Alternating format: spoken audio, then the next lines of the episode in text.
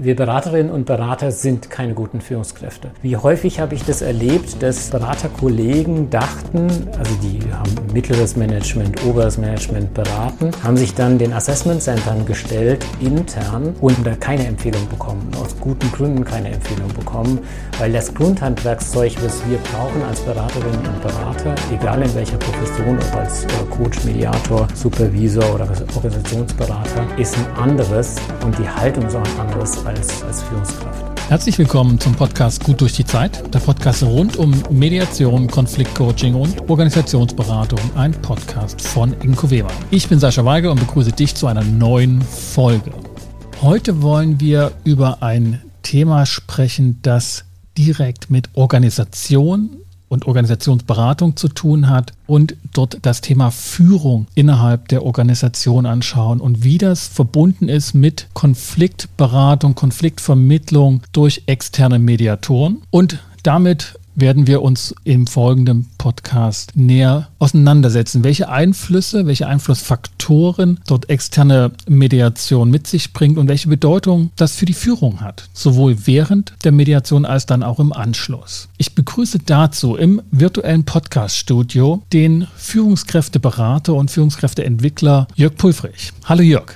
Hallo Sascha, grüß dich. Jörg, bevor wir also zum Thema vorgehen, vielleicht ein paar Worte zu dir als erfahrener Führungskräfteentwickler. Du entwickelst ganze Programme, Leadership-Maßnahmen für unterschiedliche Branchen, bist sozusagen in unterschiedlichen Wirtschaftsorganisationen, Verwaltungsorganisationen beauftragt und erfahren darin. Du leitest auch einen Mediatorenpool, daher kennen wir beide uns auch, ne, den Mediatorenpool der Fraunhofer Gesellschaft und bist dort in der Schnittstelle drin. Vielleicht ein paar Worte zu dir für unsere Zuhörerinnen und Zuhörer. Wie bist du das geworden, was du heute bist als Führungskräfteentwickler? Jetzt bin ich ja 57 Jahre alt und tatsächlich war das ein Weg, den ich gegangen bin. Ursprünglich war ich mal evangelischer Vikar, habe das zweite theologische Examen auch gemacht und habe dann den Weg in eine Bank gefunden, in eine Großbank in Frankfurt. Und dort bin ich mit Personalarbeit vertraut worden oder beziehungsweise angetraut worden und habe dort neun Jahre lang Personalarbeit gemacht. Und zum Schluss war ich auch Management-Trainer.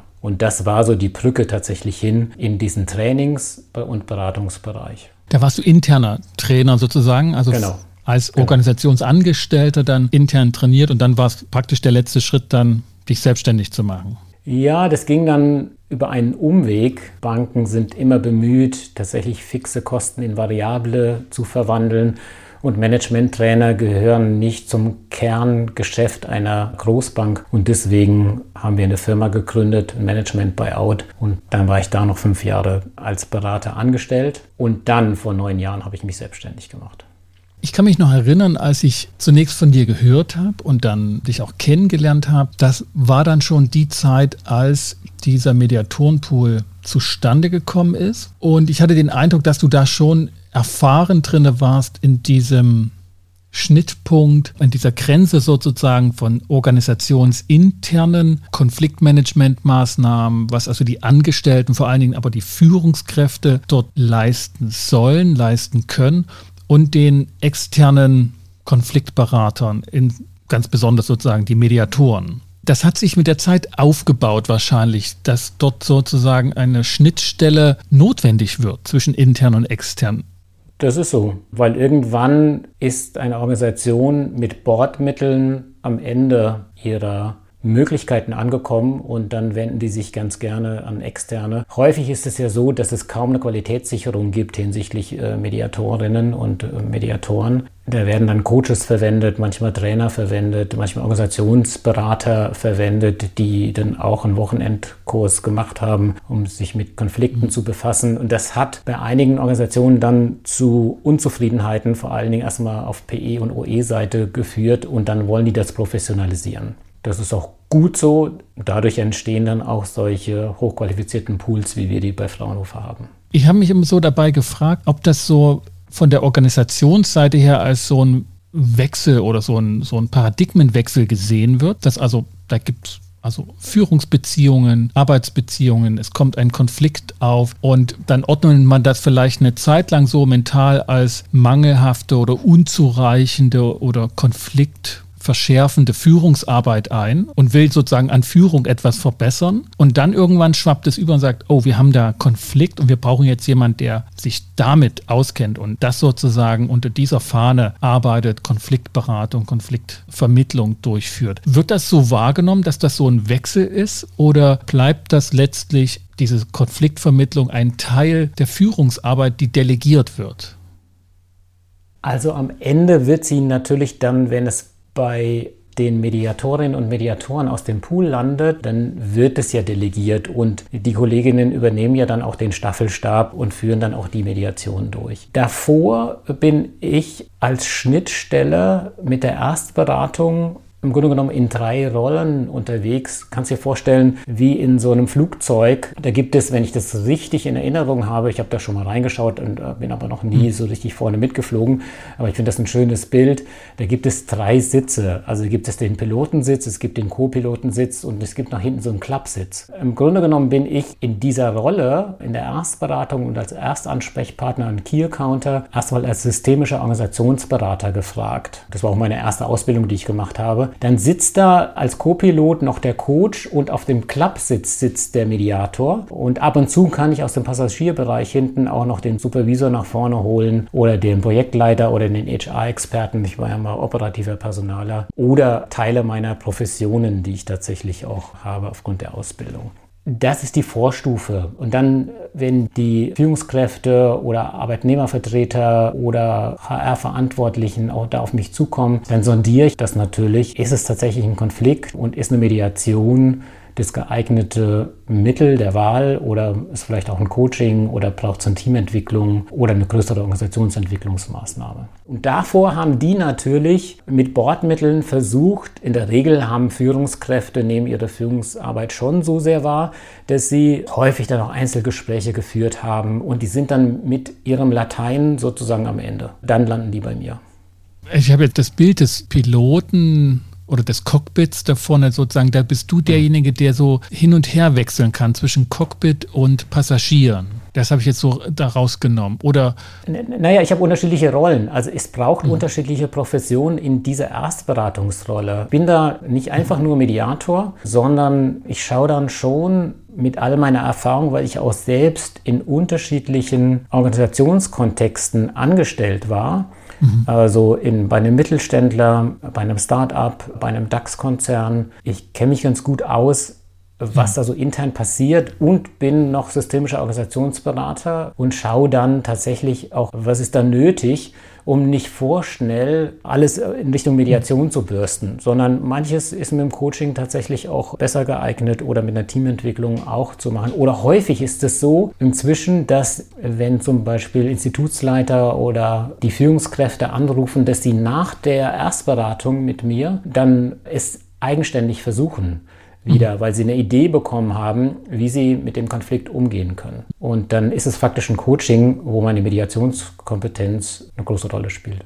Schauen wir uns genau diese Funktionsstelle so ein bisschen, ne, diese, diese Scharnierfunktion mhm. ein bisschen genauer an, bei dem jetzt auch uns ganz bekannten, weil wir ihn mitgestalten, bei diesem Mediatorenpool mhm. an. Da gibt es externe Mediatoren, die zur Verfügung stehen. Es gibt die Organisationen ihrer Komplexität und ich beziehe mich jetzt mal ausschließlich auf die Personenkomplexität. Und ich verstehe jetzt auch, wenn du das so berichtest, da geschieht schon ganz viel zwischen mehreren Personen intern bei so einer Konflikteskalation. Und dann kommen dann auch mehrere Personen auf dich zu. Also nicht nur die eine Führungskraft, sondern möglicherweise da die Institutsleitung, Personalleitung, die vielleicht auch vor Ort ist und fragen dann sozusagen, was können wir jetzt tun? Und du, wie in so einer Drehscheibe, hast du verschiedene Instrumente, die du dann jeweils parat haben musst mental und guckst, was ist das Passende.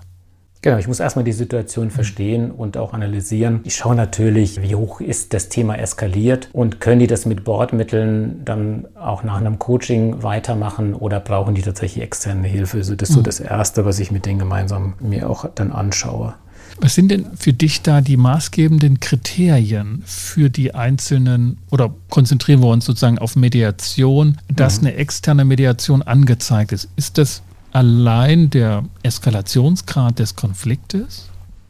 Nein, das hat stärker mit dem Reifegrad der Organisation zu tun und mit dem Reifegrad der Führungskraft. In der Regel versuche ich auch dann ziemlich schnell die zuständige, das heißt die übergeordnete Führungskraft zu bekommen. Führungskräfte geben manchmal zu früh auf nach mhm. meiner Wahrnehmung oder fühlen sich dann einfach nicht mehr handlungsfähig. Das mhm. mag manchmal damit zusammenhängen, dass sie mit Konflikten einfach nicht gerne umgehen, weil sie eine persönliche Prägung haben, für die dann Konflikte einfach problematisch sind. Es hat aber auch was mit der Profession zu tun, wenn ich jetzt einen Techniker habe oder einen ITler habe, der sich mit Personenthemen und mit Gefühlen und Bedürfnissen jetzt nicht so sehr auskennt oder damit eher ein bisschen fremdelt, irgendwie, dann ist das einfach für den auch schwieriger. Oder welche Rolle der tatsächlich in welchem System bisher eingenommen hat. Ganz entscheidend ist aber, welche Qualifikation, welches Handwerkszeug haben die gelernt, ihre Führungsaufgabe wahrzunehmen und Konflikte, niedrig eskalierte Konflikte zu handeln, das ist deren Aufgabe. Und da hängt es maßgeblich nach meiner Erfahrung davon ab, wie gut die Führungsqualifizierungen waren. Also wie gut sie gelernt haben, tatsächlich schwierige Gespräche zu führen und ob da auch äh, zumindest mal ein Grundlagenblock Umgang mit Konflikten drin war. Das heißt, wenn du sagst, der Reifegrad der Führungskraft und oder auch der Organisation, dann beziehst du die, die Frage von Reife auf die Führungskompetenzen, nicht jetzt auf die Persönlichkeit oder auf die charakterliche Entwicklung von Persönlichkeiten, sondern wie die in ihrer Führungskompetenz gereift ist. Ja, das eine hat mit dem anderen zu tun. Ich bin so das beste Beispiel. Ich habe zu Hause in meiner Sozialisation wenig gelernt, wie man mit Konflikten gut umgehen kann. Also ich konnte Modelllernen da wenig anwenden. Deswegen war meine Bereitschaft in jungen Jahren, mich Konflikten zu stellen oder gar diese zu bearbeiten oder in so eine Klärungsrolle zu gehen, sehr, sehr gering. Diese Bereitschaft ist aber gestiegen mit der Fähigkeit. Also mhm. spätestens als ich die äh, Mediationsausbildung gemacht habe, ist auch die persönliche Bereitschaft, mich diesen Themen zu stellen, gestiegen. Mhm. Und von daher ist das Thema Qualifikation ein ganz wichtiges Thema, dass die Führungskräfte sich trauen, wenn es menschelt und wenn es um Emotionen geht, das tatsächlich auch zu sehen, wahrzunehmen und auch mit ihren Bordmitteln tatsächlich versuchen zu klären. Und dann nicht zu früh sozusagen aufgehen das ist schon so, dass je höher in der Hierarchie, desto weniger sind Manager bereit, tatsächlich diese Leadership-Aufgabe wahrzunehmen. Häufig bleibt es dann schon im mittleren Management tatsächlich hängen oder bei den direkten Führungskräften von Mitarbeitenden. Das finde ich paradox, weil ich ja sagen würde oder denken würde, je höher die Führungskräfte gestiegen sind, desto besser sind sie geschult. Nein, das ist ganz im Gegenteil. Also die haben gutes Verständnis von Leadership, die können es meistens aber auch nicht mehr, äh, beziehungsweise wenden es nur noch ganz, ganz selten an, weil sie ja vermeintlich Führungskräfte führen. Und also sie nicht nur vermeintlich, sie führen auch Führungskräfte, aber die Erwartungshaltung ist dann so, da muss ich jetzt nicht noch groß die rumpampern mhm. und so, sondern die müssen halt mit den Entscheidungen, die denen möglicherweise nicht passen, da einigermaßen auch klarkommen. Also dieses sich kümmern und die Leute dafür gewinnen, wird in der obersten Ebene seltener zumindest gemacht, weil die Zeit auch häufig fehlt. Und da ist die Erwartungshaltung einfach da, ihr habt loyal zu sein, ihr seid Teil dieses Unternehmens. Die Beobachtung, die teile ich, dass sozusagen, weil die Konsequenz der Entscheidung oder der Ansicht, das müssen die können, das kriegen meine Leute hin, das sind schon erfahrene mhm. Führungskräfte, das verführt dazu, das dann auch einfach zu übertreiben und da nicht mehr hinterher zu gehen.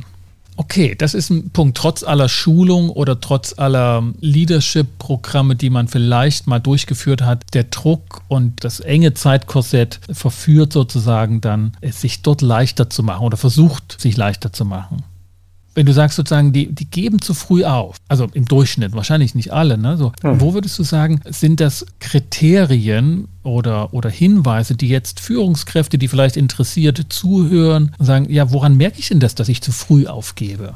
Gibt es da etwas? Kann man sagen, das sind so typische Muster und wenn man sich ein bisschen hinterfragt und reflektieren lässt und reflektiert, dann ist das erkennbar.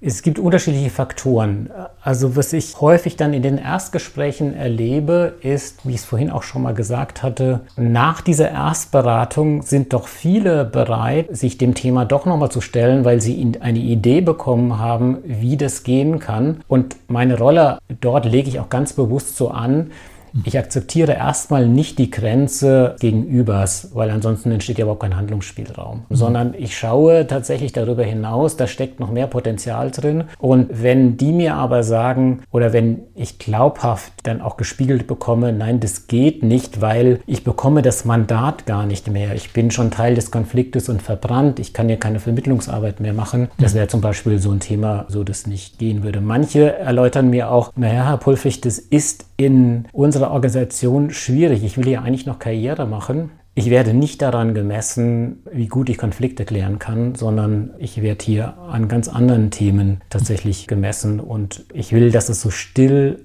und leise wie möglich einfach geklärt wird. Und dann hole ich, lasse ich die natürlich da nicht raus, sondern die haben einen Anteil. Wir übernehmen ja nur einen Staffelstab. Die sollen ja auch was lernen dabei. Von daher machen wir das denen nicht einfach nur irgendwie weg oder klären das ohne die. Aber je nachdem, wie reif auch die Organisation ist und welches Selbstverständnis dort herrscht, kann ich dann auch nachvollziehen, warum die da nicht mehr dran gehen. Ich kann das sozusagen von meiner Position her, ohne da jetzt wirklich ins Detail gehen zu müssen, kann ich das aber bestätigen, dass die Mediationsfälle, die ich sozusagen da von dir zugewiesen bekomme, da habe ich nie solche Überraschungen erlebt, dass dann irgendwie es an einer Person sozusagen hing, sondern das waren immer gut ausgeglichene, aber eben eskalierte Konfliktfälle, wo ich immer sage, ja, da bin ich irgendwie am richtigen Ort als Mediator. Das war mir bisher gar nicht so klar gewesen, diese Ausführlichkeit in der Bearbeitung, die vorher stattfindet und diese Sortier- oder auch Filterfunktion.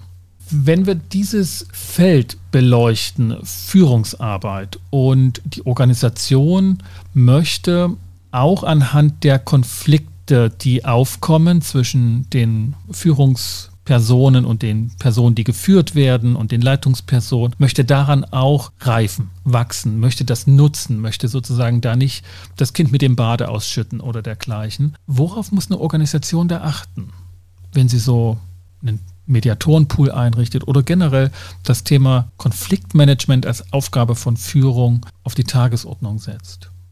Also das Wichtigste ist, dass die direkte Führungsebene, in der Regel sind das ja dann Gruppenleitungen oder Sachgebietsleitungen, dass die ein Grundhandwerkszeug haben und die Abteilungsleitungen, die oben drüber sind, in der Regel auch, weil die haben häufig direkt damit zu tun und da hängt es tatsächlich von der Qualifizierung ab. Das ist, erlebe ich ganz unterschiedlich. Manche Organisationen und auch Institutionen haben das in ihrem Leadership-Qualifizierungsprogramm drin. Manche haben einen halben Tag, manche haben einen Tag, manche zwei Tage. Mehr habe ich eigentlich so gut wie gar nicht erlebt. Und das ist zu wenig. Man erwartet von denen, dass sie niedrig eskalierte Konflikte professionell handeln. Und es gibt aber auch ansonsten kein richtiges Angebot. Also jedenfalls kenne ich es nicht. Es gibt Mediationsausbildungen, wie du auch die anbietest, aber die Führungskräfte sind halt keine Mediatoren, wollen das auch gar nicht werden zum Teil. Aber es gibt schon den einen oder anderen, der Interesse hätte, sich da noch weiter zu qualifizieren. Und da gibt es noch einen Markt, der in meinen Augen viel zu wenig bestellt ist. Den Eindruck kann ich aus meiner Ausbildungspraxis auch also durchaus teilen. Also weil auch immer wieder Führungskräfte oder angehende Führungskräfte auch in den Ausbildungen wirklich das Handwerkszeug lernen wollen. Einmal den Umgang mit sich und sich gut durch so eine Situation steuern, aber eben auch, wenn sie Führungsarbeit leisten und Konflikte in Teams bearbeiten müssen, dass ihnen das gut gelingt, dass man dann so eine Abgrenzung machen kann. Also was kann ich leisten als Führungskraft? Wo kann ich vermitteln, Vermittlungskompetenzen nutzen, ohne dass ich ein Mediator für meine Mitarbeiter bin und eben auch nicht mhm. allparteilich oder nicht neutral mhm. agiere, weil ich eben eine Aufgabe zu erfüllen habe. Aber mir war nicht klar, dass das in Organisationen im Kontext von Führungsentwicklung so einen unterbeleuchteten Aspekt hat oder so einen so einen stiefmütterlichen Anteil. Das hätte ich jetzt nicht vermutet.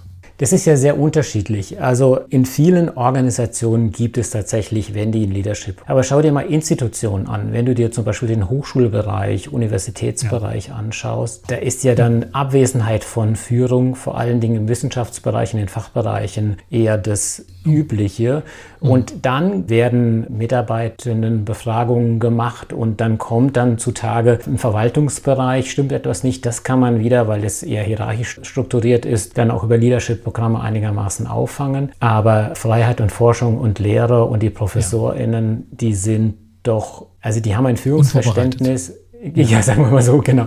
Das Führungsverständnis, also ich will, also natürlich nicht alle, aber die verstehen sich nicht als Leadership-Experten und sind auch nicht Professorinnen geworden aufgrund ihrer Leadership-Kompetenz. Aber trotzdem führen sie dort Mitarbeitende. Solche Systeme, die schaffen dann häufig ein Konfliktmanagementsystem, also Anlaufstellen. Also kein Fachbereichsleiter, keine Fachbereichsleiterin kann die Kollegen dazu zwingen, dass sich professionell drauf zu schaffen und das gut zu handeln. Das werden die einfach nicht tun und deswegen braucht es wie in einem co-abhängigen System einfach Ersatzfunktionen wo, äh, oder Anlaufstellen, wo die Leute tatsächlich hingehen können. Da ist es, wo Abwesenheit von Führung und wo man die Führungsrollen nicht verhaften kann und auch nicht qualifizieren kann, weil sie dann einfach da nicht hingehen, da braucht es natürlich ein Ersatzsystem und da gibt es in der Regel in ganz vielen Hochschulen, ganz vielen Universitäten ein sehr gut ausgebautes, eine Intranetseite, ähm, die schon mal hilft und häufig auch externe ein Konfliktmanagementsystem. Das finde ich eine interessante und erhellende Beobachtung, dass das ein Ersatz ist, weil einfach der Bedarf deshalb entsteht, weil auf der anderen Seite eben keine lehrende, fortbildende Zugriffsmöglichkeit existiert. Ich habe mit einer Runde von Wissenschaftlern und Wissenschaftsarbeitern vor ein paar Monaten hier zum Thema Konfliktanlaufstellen gearbeitet und da war A, der Bedarf an Anlaufstellen groß und deutlich sichtbar und wir haben, ich weiß nicht, wir haben glaube ich zwei Dutzend Anlaufstellen benennen können. Ich habe noch nicht die Perspektive bisher gehabt, dass es eben ein Ersatz ist oder eine, also eine clevere Lösung der Organisation, Mitglieder auf diesen Mangel hinsichtlich äh, wissenschaftlichen Personals und der Vorbereitung auf, auf Führungsarbeit. Aber vollkommen, vollkommen richtig, ja. Und das ist natürlich in anderen Organisationen bisweilen anders, wenn die stärker hierarchisch strukturiert sind und wenn die Profession Führung tatsächlich schon seit Jahren oder Jahrzehnten geschult wird, dann gibt es auch tatsächlich eine höhere Reife der Führungskräfte, tatsächlich mit solchen Themen umzugehen. Mhm. Und dann hat es natürlich auch noch mit vielen anderen Dingen zu tun. Wie ist denn die Kultur eigentlich? Also ist das eine sehr harmoniebedürftige Kultur? Vermeiden die Konflikte? Reden die alles schön? Dürfen überhaupt Konflikte sein? Was mhm. ist das Selbstverständnis des Management? Wie sicher ist auch das Management oder das mittlere Management, ob sie überhaupt sowas wie Konflikte in ihrem Bereich sichtbar werden wollen, ob sie da ganz bewusst auch wegschauen? Das sind vielfältige Gründe, die in mhm. Organisationen auch eine Rolle spielen. Gucken wir uns mal die Situation an, wenn es zu einer Mediation kommt und praktisch eine Anlaufstelle oder eben so eine, ne, so eine, so eine Scharnierfunktion, so eine Verteilerstation, wie, wie du sie hast jetzt in so einem Mediatorenpool zu dem Schluss gekommen ist, hier wäre es gut, externe Beauftragung durchzuführen für eine Mediation. Es gibt dann vielleicht ein Pool, daraus können sich die Beteiligten eine Mediationsperson auswählen oder es wird sich auf die Suche gemacht, ad hoc auf einem irgendwie halbwegs glaubwürdige Vermittlerperson und die kommt jetzt hinzu. Welche Wirkung hat das für das Führungssystem? Also sowohl positive als auch negative. Was kann diese Mediationsperson alles anrichten? Wenn es gut läuft, dann sagen die so etwas wie, das war meine beste Führungsqualifizierung, die ich jemals hatte. Das sagt die Führungsperson dann.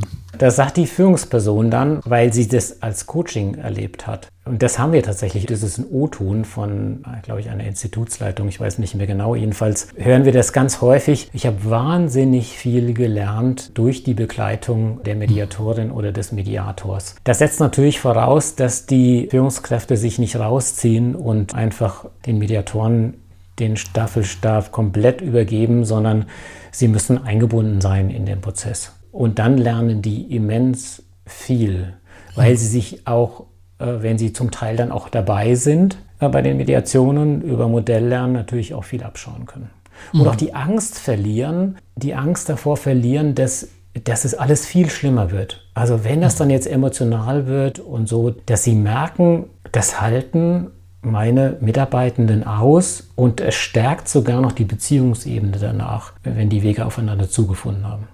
Wie schaut es bei den Mitarbeitenden aus, also die geführt werden? Ich gehe prinzipiell sage ich mal, vorsichtig ran, weil ich befürchte oder das zumindest vermeiden möchte, dass mich die Mitarbeitenden in Konkurrenz erleben, sozusagen für diesen Moment der Konfliktbearbeitung als die bessere Führungskraft, sozusagen das Spiegelbild und dann sozusagen gegen die eigene Führungskraft das argumentativ ins Feld führen. Wir Beraterinnen und Berater sind keine guten Führungskräfte. Wie häufig habe ich das erlebt, dass Beraterkollegen dachten, also die haben mittleres Management, oberes Management beraten, haben sich dann den Assessment Centern gestellt intern und da keine Empfehlung bekommen, aus guten Gründen keine Empfehlung bekommen, weil das Grundhandwerkszeug, was wir brauchen als Beraterinnen und Berater, egal in welcher Profession, ob als äh, Coach, Mediator, Supervisor oder Organisationsberater, ist ein anderes und die Haltung ist auch ein anderes als, als Führungskraft. Ja, das kann ich, glaube ich, mit Verweis auf meine Mitarbeiterin, viele Grüße gehen raus, Angelika, die diesen Podcast hier schneiden wird und schon die letzten Male sehr gut immer geschnitten hat, kann ich das nur bestätigen. Da würde ich mir auch nicht getrauen, so problemlos Feedback mit der Erwartung einzuholen, ich bin da eine tolle Führungskraft. Ähm, daher ist es gut, nochmal zu hören von dir.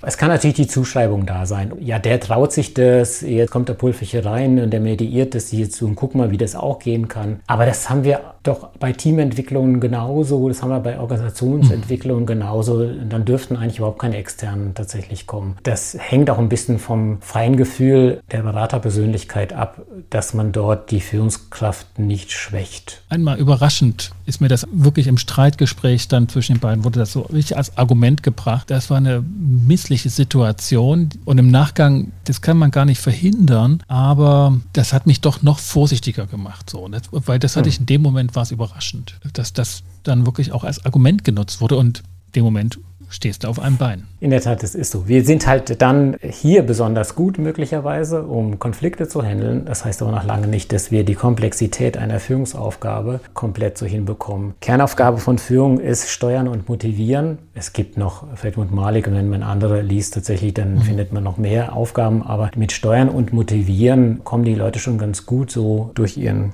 Führungsalltag so durch. Und das ist halt eben nicht so trivial äh, zu steuern und zu motivieren. Das haben Beraterinnen und Berater so irgendwie nicht drauf. Man muss auch manchmal Entscheidungen fällen und das müssen wir ja nicht. Also ich muss ja. jetzt als Mediator in der allparteilichen Rolle, bin ich inhaltlich einfach nicht im Boot. Ich habe kein, kein eigenes Anliegen dabei. Von daher, das ist eine sehr komfortable Situation, auch als Coach, ja. da inhaltlich eben nicht eingehen zu müssen, das ist ein großer Luxus. Und Führungskräfte müssen dann auch manchmal schmerzhafte Entscheidungen treffen, weil sie die Auswahl nur haben zwischen Not und Elend. Und dann müssen sie das kleinste Übel halt irgendwie wählen.